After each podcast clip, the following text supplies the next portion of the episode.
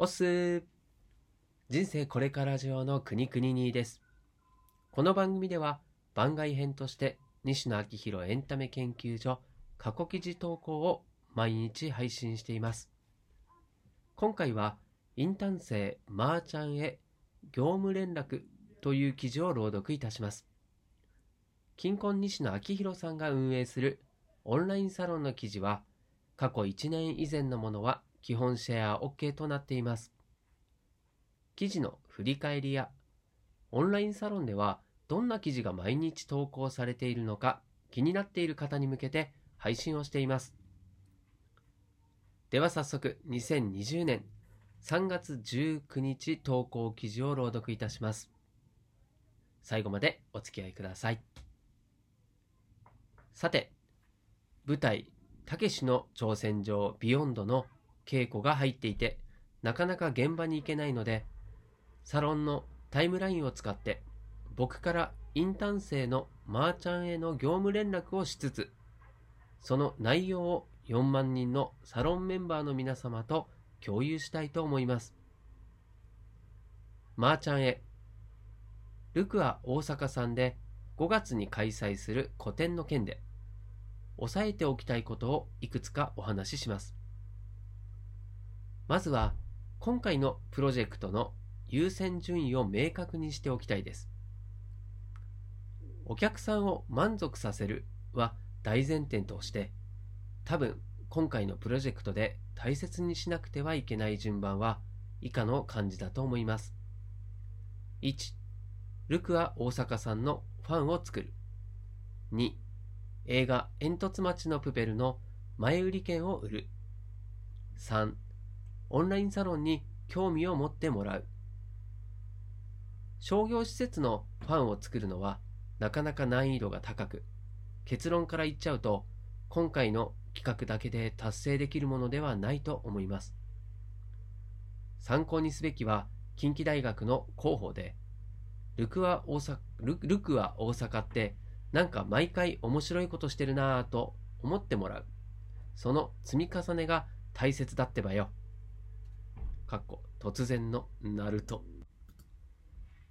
なので今回は僕らが得意な人の巻き込み方をルクアのスタッフさんがこの先も再現できる形で共有してください。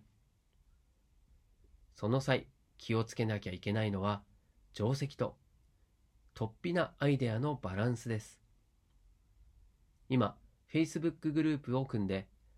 皆さんで企画を揉んでいる段階だと思うのですが、揉めば揉むほど突飛なアイデアが輝いて見えてきて面白く映ります。こんな斬新な集客方法はどう？みたいなコメントにはたくさんのいいねがつくと思いますが、そこに惑わされないでください。まずは当たり前のことを当たり前にやる。変化球を投げるのはその後です。多分、このあたりは、まーちゃんの口からチーフチームの皆さんに説明して共有した方がいいと思います。ベタベタですが、万願寺、東京タワー、エッフェル塔の模様をつないだ50秒くらいの動画を作ってください。毎週キングコング、西野昭弘エンタメ研究所の YouTube チャンネル、西野の SNS で展開していきます。次に、今回の個展の目的として、映画煙突町のプペルの集客をするがあります。グッズで映画の台本を販売するのですが、過去台本の印刷状況の確認よろ。この台本には映画のペアチケットがついてきます。なので、映画の台本が買いたくなるような古典をうっすらと意識しておいてください。物販の絵本がルクア大阪内の蔦屋書店さんから出されているものであれば、当然、そこの売り上げも意識して、蔦屋書店さんを勝たせてください。っていうか、物販は基本本気でやってください。あと、西野昭弘エンタメ研究所の歩みをどこかに展示して、オンラインサロンの案内を入れてください。かっこ、万願寺のドキュメント映像を大画面で見たい。スタッフさんの気持ちを大切に。混雑した際にご迷惑をおかけするかもしれないので、個展前には同じフロアのショップの皆様に必ずご挨拶に行ってください。ちなみに、エッフェル塔で個展をしたときは、エッフェル塔で働かれているスタッフさんに限り、設営現場の出入りを許可して、会場に来られたすべてのスタッフさんに絵本をプレゼントしました。すると、エッフェル塔全体で個展を応援してくれるムードになり、エレベーターボーイガールが、このフロアで降りろ。激アツの個展が開催されているから。と、エレベーターに乗ったお客さん全員に伝えてくださいました。その後の盛況っぷりはご存知の通り。参考にしてください。あと、個展の初日は盛り上がりを意識して土日に設定していると思いますが、平日にしてください。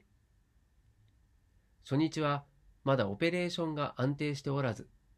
いきなり混雑が起きると、スタッフの皆様が混乱してしまいます。きちんと慣れてもらって、トラブルに冷静に対応できる体を仕上げてから、土日、かっこ混雑を迎えてください。最後になりますが、なんだか偉そうに指示を出してるけど、現場の判断の方が絶対に正しいので、これからの、これらの指示は臨機応変に無視してください。よろ稽古場からは以上です。はい、ということで朗読以上で終わりました。はい、感想ですね。うん。まあ、この業務連絡は、相手、まあ、まー、ちゃんですよね、に、自分が伝えたいことを伝えるという、まあ、基本的なことが学べるなと感じました。まあ、自分がね、まー、ちゃんになったつもりで、まあ、この業務連絡を読むとすごくよくわかりますね。ま、ずは優先順位を明確にして、ゴール、目的の設定を伝えているところと、あと今回だと大前提として、こうお客さんを満足させる。その上で、え、1、ルクア大阪さんのファンを作る。ま、これは人の巻き込み方をルクアのスタッフさんが再現できる形で共有するということと、当たり前のことを当たり前にやる。そして動画を作って拡散をしようというところですね。で、二つ目が映画、煙突町のプペルの前売り券を売る。ま、これに対しても映画の台本が買いたくなるような古典をうっすらと意識せよというのと、蔦屋書店さんを勝たせようっていうのと、物販は基本本気でやるっていう、この話ですね。で3つ目のオンラインサロンに興味を持ってもらう。ま、これも一つ、西野昭弘エンタメ研究所の歩みをどこかに展示する。それから、万願寺のドキュメント映像を大画面で見れる見れるようにするというような話を、目的を絡めて、この3つのことを、丁寧に説明されている感じだと思いますが、次にね、このスタッフさんへのフォロー、注意点っても言うんですかね、っていう話もされているわけですよね。ま、同じフロアショップの方にご挨拶をするとか、スタッフさんを巻き込む方法、そして開催の初日は、え、平日に設定しようというお話。まあ、なんかこう、この文章だけで、ちゃんとね、ここの流れっていうものと、そしてその優しさだったりね、そんなものがこう凝縮されている、非常にこう指示としては、こう、なんていうのかな、隙がないというか、こう無駄のない、そして優しさもあるという、まあ、そんな話し方をされてて、本当上手だなっていうふうに思いました。お客様と現場スタッフ、あとはルクア大阪のスタッフさん、まあ、それぞれの配慮が行き届いた指示だしま、自分の経験をベースにして話していて、まあね、言うならばまさにこう上司ですよね。うん。まあ、人に伝えるという視点から読んでもですね、とても参考になったなというふうに感じました。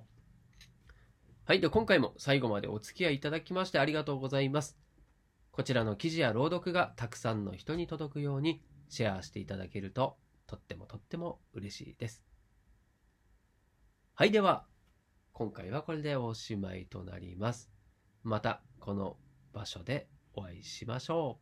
う。お相手はくにくににでした。したっけね